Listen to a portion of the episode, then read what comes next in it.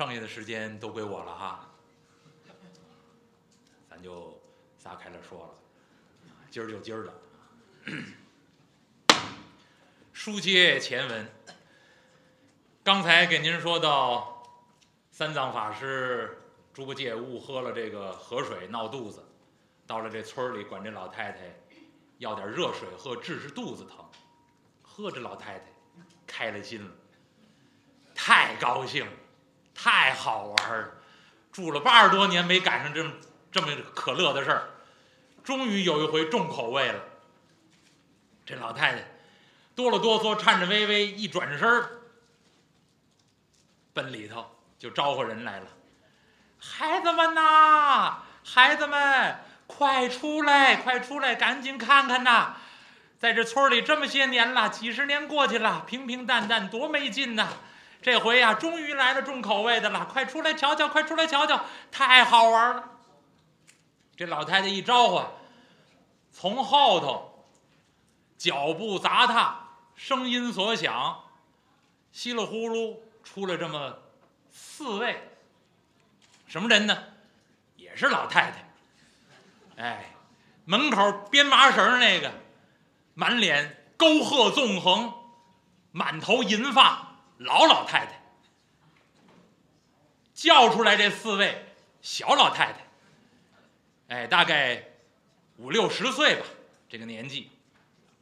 这四位出来呢，跟这个老老太太一看，娘，怎么了您？怎么这么开心呢？我在门口编麻绳呢。哎呦，告诉你吧，趴在这四个小老太太耳根这儿，嘀嘀咕咕说了这么几句话。再看这四位，是什么？真的假的呀？你可可不是真的，这就进来了。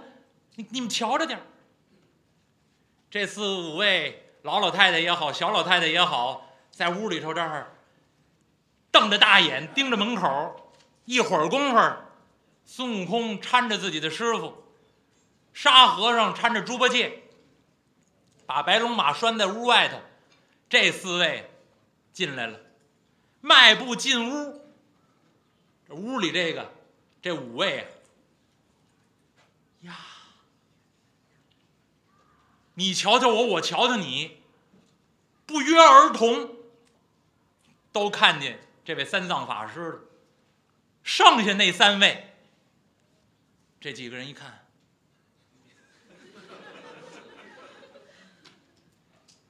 这意思太难看点了，长什么模样这是？这老老太太一看，用手一指，中间这个。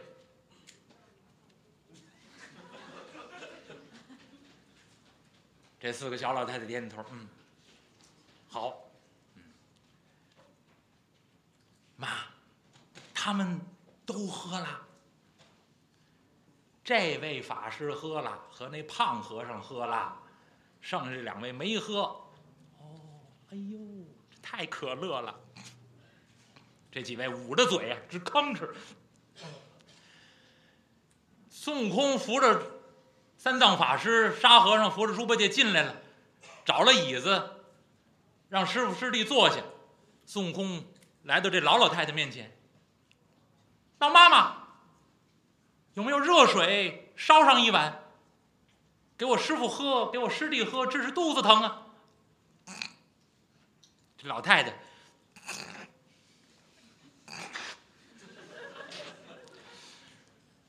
这个乐呀！老妈妈，有热水没有？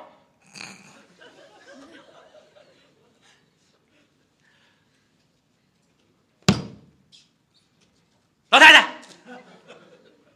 要热水，给我师傅师弟治肚子。这老太太忍了半天，把这口乐给咽下去了。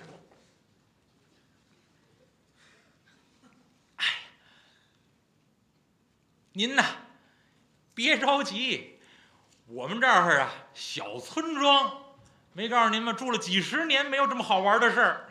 您让我们先乐会儿。这老太太一回头，跟这四个小老太太吭哧吭哧又乐，孙悟空可真急了。老太太。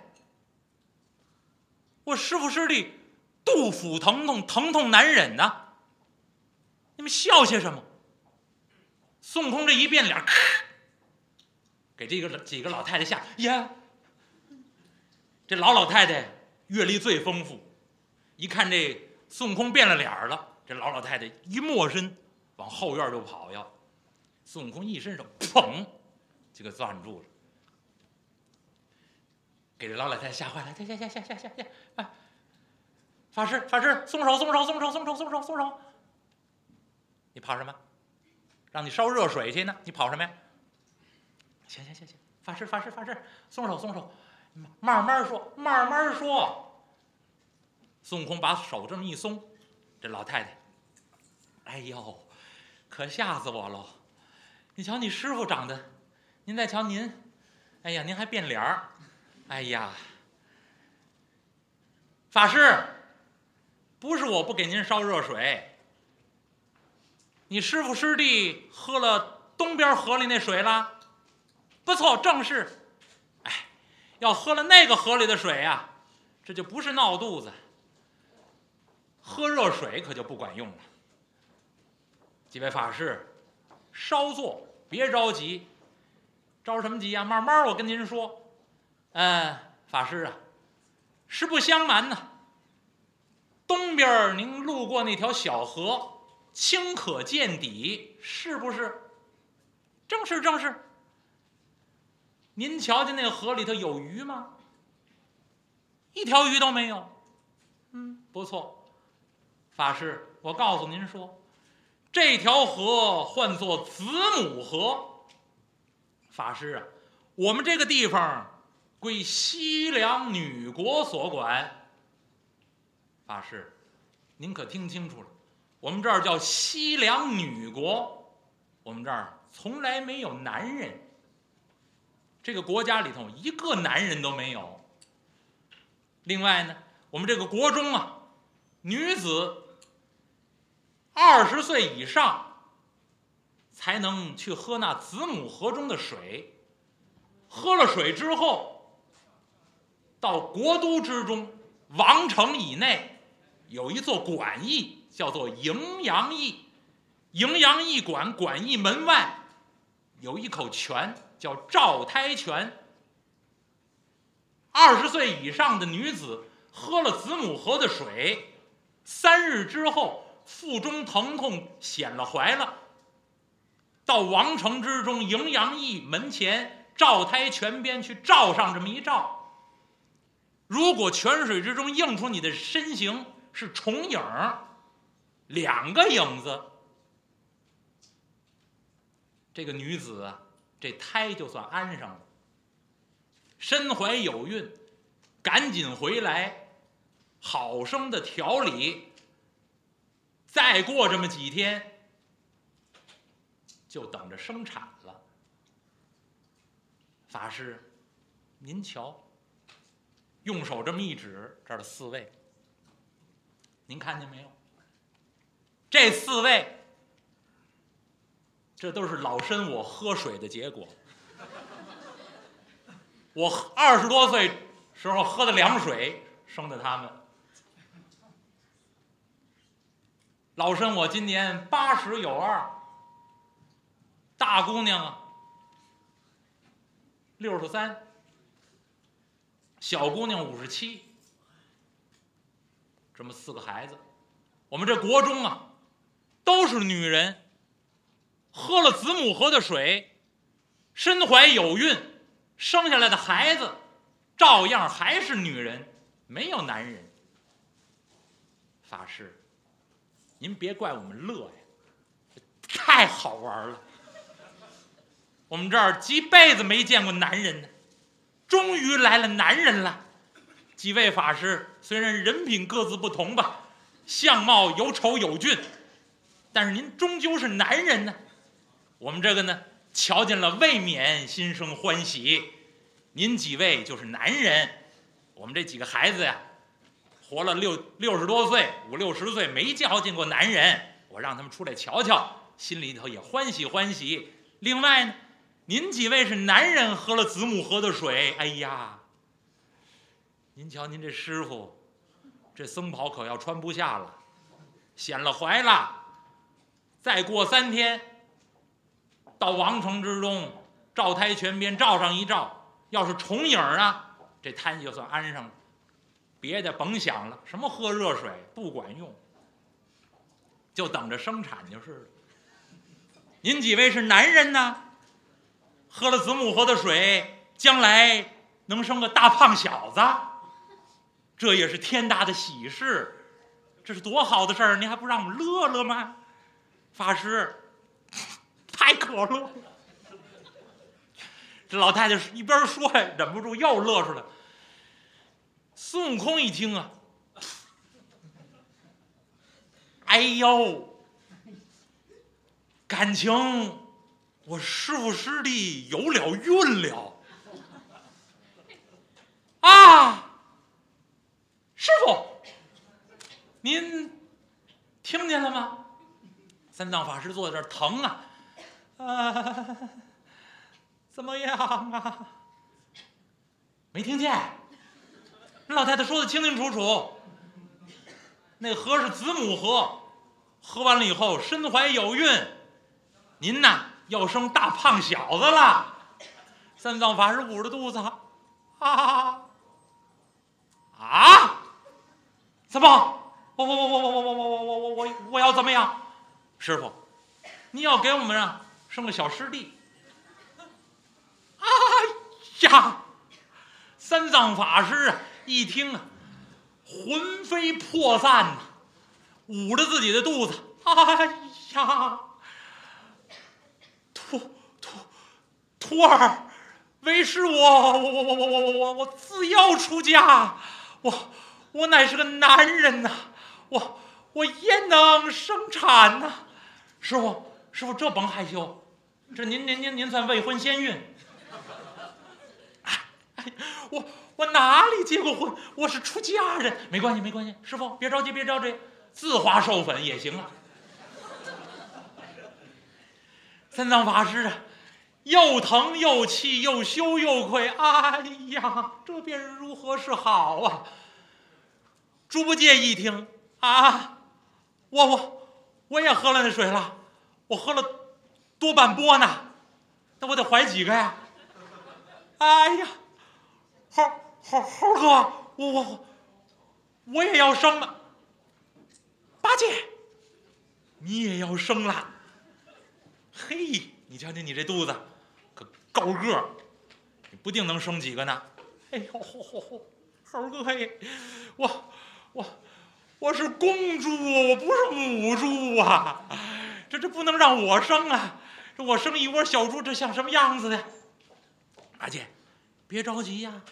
这这这没办法了，这这，人家说了，喝了子母河的水就得等着生产了。哎呦，猪八戒捂着自己肚子，哎，猴哥，这这这我我是公的呀，这我从哪儿生啊？没有产门呐，这我这孩子从哪儿捞出来？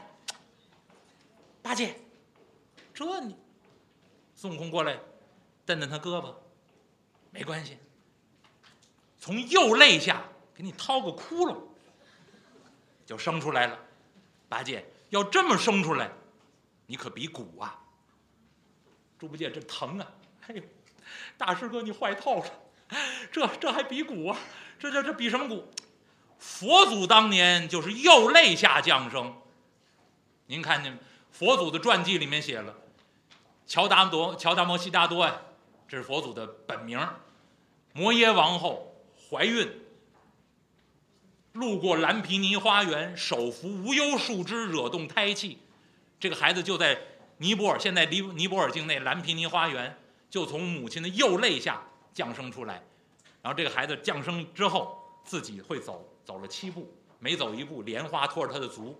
走完七步，一手指天，一手指地，说了一句话：“天上天下，唯我独尊。”所以您看到寺庙里面，到浴佛的时候，抬出一个小小胖小子儿，穿一兜兜。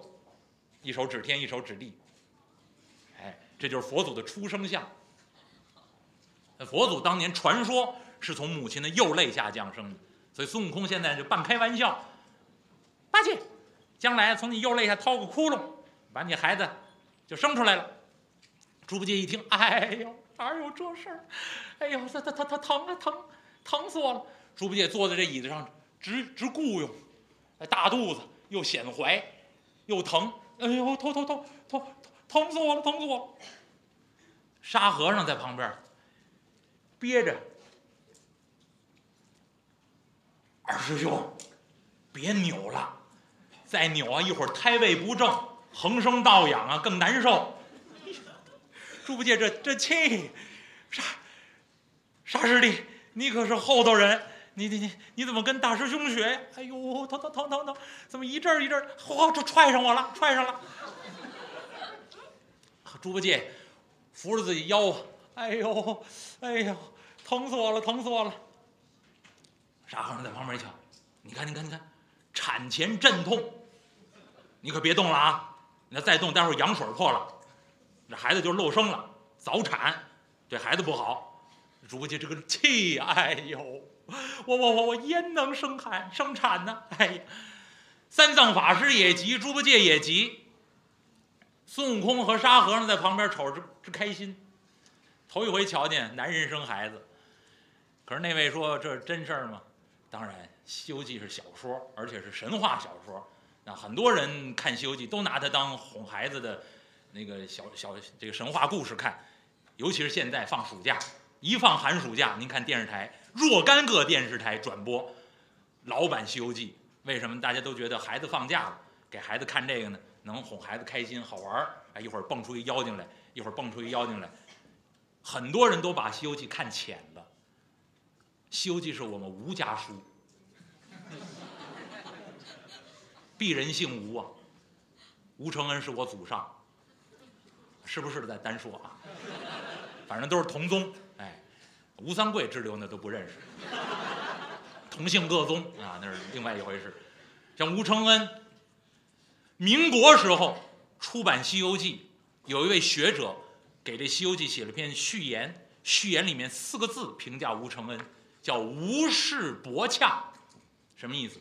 吴承恩呢，博洽就知识广博。不是瞎编个小说，逗孩子开心的，这是大寓言，这是修道之书。而且中国古人讲，做诗词也好，做文章也好，叫无一字无来历。一说女儿国，大家就想，哎，这是《西游记》里面编的一个故事，没有这么回事。非也。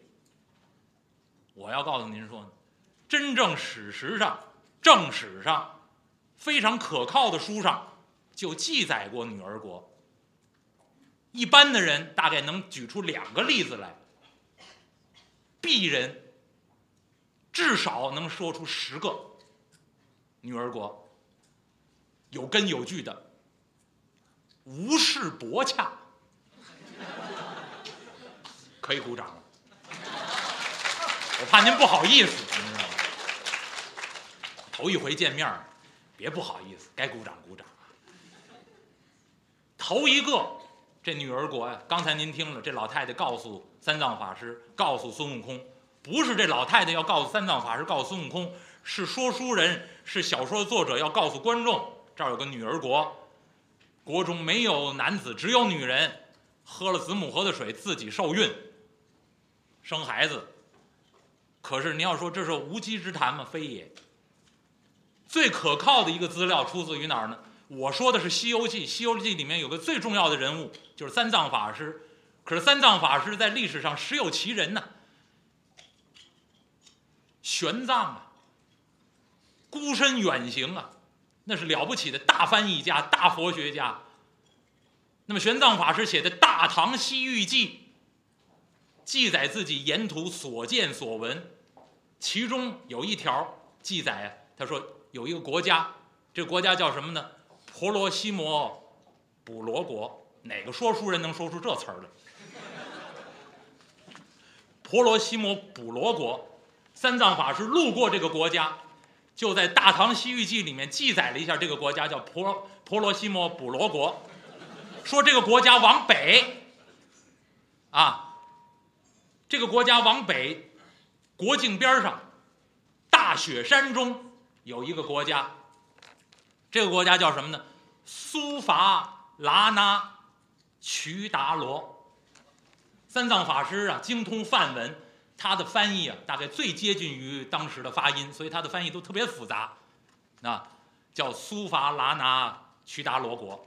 这个这个国家，当时大唐的叫法是什么呢？叫金国，黄金的金。因为这个国家盛产上等黄金，所以大唐称这个国家就叫金国。这个国家在三藏法师的书里面写，就在婆罗西摩补罗国国境以北大雪山中，号为东女国。这个国家呢，东西长，南北窄，是一长条。这国家在哪儿呢？列位，婆罗西摩补罗国是现在印度北部加尔瓦尔地区。加尔瓦尔地区往北，大雪山中。对，列位想地理学的清楚，大概就想了，但这个大概就快到喜马拉雅山了，大概就在喜马拉雅山附近，所以有人考证呢。三藏法师《大唐西域记》里面记载，这个东女国，就是现在西藏西部，当时一个母系氏族的社会，一个小国家，叫东女国。当时唐朝人叫金国。那三藏法师翻译，苏伐拉拉居达罗，就这么个国家。那么这个国家呢，女子为王，您可听清楚了，它不是没有男人，它是女子为王。男人呢，他这个这个王的丈夫呢也是王，可是他不管政事，国家的事务他都不管。男人在这个国家里管什么呢？只管军事和农业，出兵打仗，男人；下地干活种田，男人；其他的都归女人管。母系氏族社会，这是三藏法师记载的一个女国，叫东女国。这个国家这位置很详细的记载在《大唐西域记》里面。国境北接哪儿呢？接和田，就是现在新疆和田，古称于田。东边接吐蕃，现在称西藏。西边接哪儿呢？印度的一个地区。当时的国名叫三婆诃国，现在在印度，所以就这么个区域，当时是东女国。这是。确实存在的，三藏法师写的，那确信无疑的。这是一个。第二个叫西女国，记载里面很多记载都记载过，这个最有名叫西女国。这西女国在哪儿呢？三藏法师在《大唐西域记》里面也记载了。对他记载那个国家的时候呢，是顺便提了一下，叫波拉斯。波拉斯是哪儿？波拉斯就是波斯。三藏法师写波拉斯国国境啊，接一个国家，往西呢，接哪个国呢？叫福林国。三藏法师写波拉斯，哎，东边有一个城市叫赫莫城。这个赫莫城在哪儿呢？赫莫城就是现在伊朗的一个重要港口，现在翻译叫赫尔墨斯。当时三藏法师记载叫赫莫城，他说波拉斯东边。是赫莫城，波波拉斯的这个国境的西边接一个国家，这个国家叫福林国。福林国是哪儿呢？东罗马帝国，西亚地中海一带区域，当时都属于福林国。然后三藏法师在《大唐西域记》里面就记载说，从福林国往西，大海之中有一片海岛，号为西女国，国中。只有女子，没有男人。附属福林国，是福林国的附属国。福林国每年派男人上岛上去干嘛呢？交配。因为这岛上没有男人，由福林国派男人上去，到西女国专门负责交配。因为这个西女国不是没有男人，是他的风俗呢。三藏法师写了一句话，说齐国风俗啊，生男。皆不举，这个不举是什么意思呢？不举就是不抚养，生下小男孩来不养活，任其自生自灭。你说在座的小男孩心里多害怕，幸亏没生在那儿地方。所以造成这个所谓的西女国就只剩下女人没有男人。那么这是是三藏法师在《大唐西域记》里面记载的西女国。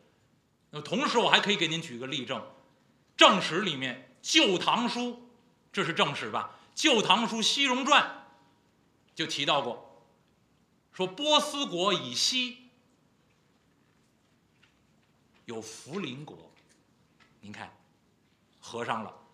然后呢，另外他说的，波斯国旁边还有个国家叫大食，就是阿拉伯。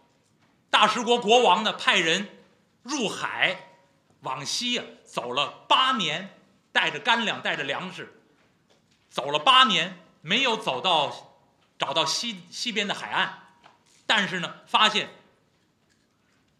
这个海中啊有一块方石，用我们现在话说，可能就是一个很小很小的岛，一个方方的石头，方石之上有棵树，列位。《旧唐书》里面写的清清楚楚，海中有一方石，方石上有一棵树，这棵树呢，赤干青叶，红色的树干，绿色的叶子，而且呢，树上长一个果子，长这个果子呢，状如小儿六七寸。熟悉《西游记》的人马上就想到了，《西游记》里面写的五庄观人参果树，《旧唐书》里面。《西戎传》写过，海中方石上面这棵树，树上长的果子六七寸小儿，见人欢喜，手足皆动。这比《西游记》还神话，这是正史里面写的，尽信书可以无书啊！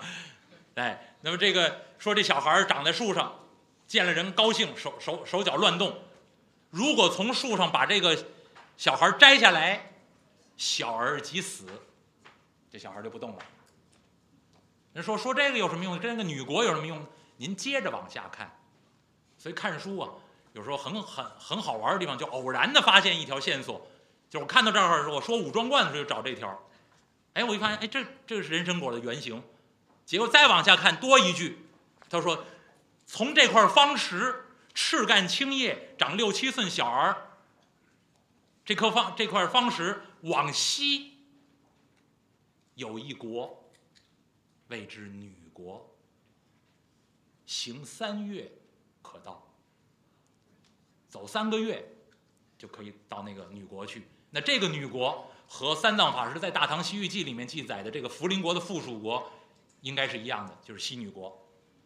而且呢，还有记载，我还可以跟您说，《太平广记》里面写过，西女国福临国往西。万里之遥，大海之中有女国，谓之西女国，那就夸张一点了。他说这这个国中啊，没有男人，以什么为为丈夫呢？以蛇为夫。这女人呢，都是以以蛇为丈夫，生了孩子呢，嗯，男孩呢都跟蛇一样，住在洞穴里面；生了女孩呢，哎，都住在宫室里面。这个国家呢没有文字，就这么一个记载。说的都是一个，都是这个所谓的西女国。我跟您说俩了吧？哎，这是一般人最容易找到的两条线路，因为它直接出在《大唐西域记》里面。那东女国和西女国，